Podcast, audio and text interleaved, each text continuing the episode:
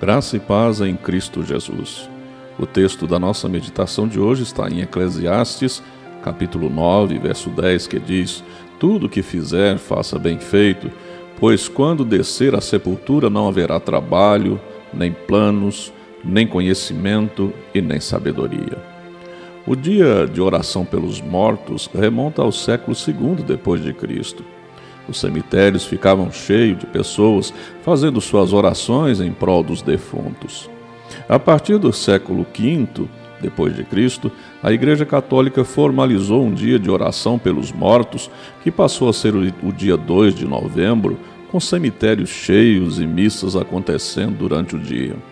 Fato é que, biblicamente, não há nada que nós, vivos, possamos fazer pelos que se foram levados pela morte. A morte, na verdade, entra no mundo pela desobediência do homem. Como consequência disso, a morte passou a todos os seres humanos. A Bíblia nos afirma claramente: porque o salário do pecado é a morte, mas o dom gratuito de Deus é a vida eterna, por Cristo Jesus, o nosso Senhor. Romanos 6:23. O nosso texto da meditação é claro também quando afirma que depois da morte não há mais trabalho, nem planos, nem conhecimento e nem sabedoria. Cessou tudo. O querido ou a querida que foi não mais terá contato novamente com os vivos que ficaram. Não tem volta.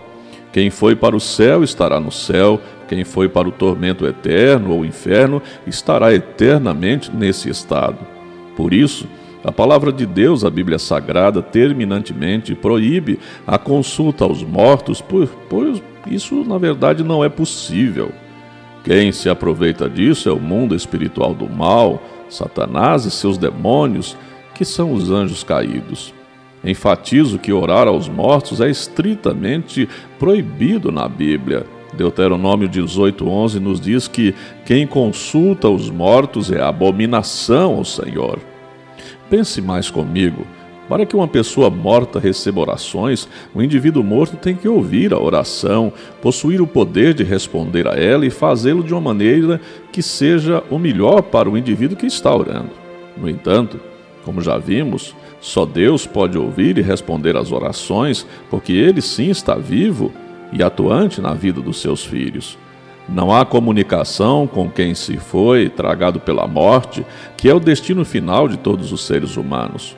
A Bíblia nos afirma isso e diz: E assim como aos homens está ordenado morrer uma só vez, vindo depois disso o juízo. Hebreus 9, 27. Novamente digo: se uma pessoa morre tendo Cristo como Senhor e Salvador de sua vida, ele vai para o céu se uma pessoa morre no seu pecado, sem Cristo no coração, como Senhor e Salvador, ela vai para o inferno, tormento eterno. É difícil, talvez, para você aceitar que seu ente querido não está num lugar bom depois que faleceu.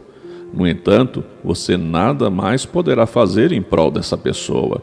Resta agora você cuidar de si mesmo, para que não tenha o mesmo fim. Ainda há tempo. Enquanto você vive, busque a Deus.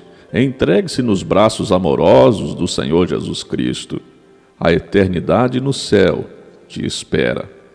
O que vai ser? Dia dos vivos ou dia dos mortos? Que sua escolha seja os vivos em Cristo Jesus. Pense nisso. Vamos orar? Senhor meu Deus e meu Pai, nesse dia, ó Pai, em que tantas pessoas confundem, ó Deus, toda essa situação e acham, ó Pai, que podem interceder por aqueles que já morreram. Estes já têm o seu destino eterno selados, nada mais poderemos fazer. Ó Deus, que o Senhor abra os olhos espirituais de cada um, para que entenda, ó Deus, as verdades contidas na tua palavra.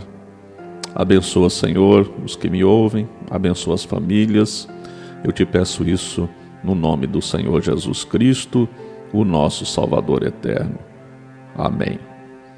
Eu sou o pastor Wilton Cordeiro da Silva, da Igreja Presbiteriana de Itumbiara, localizada na Avenida Afonso Pena 560.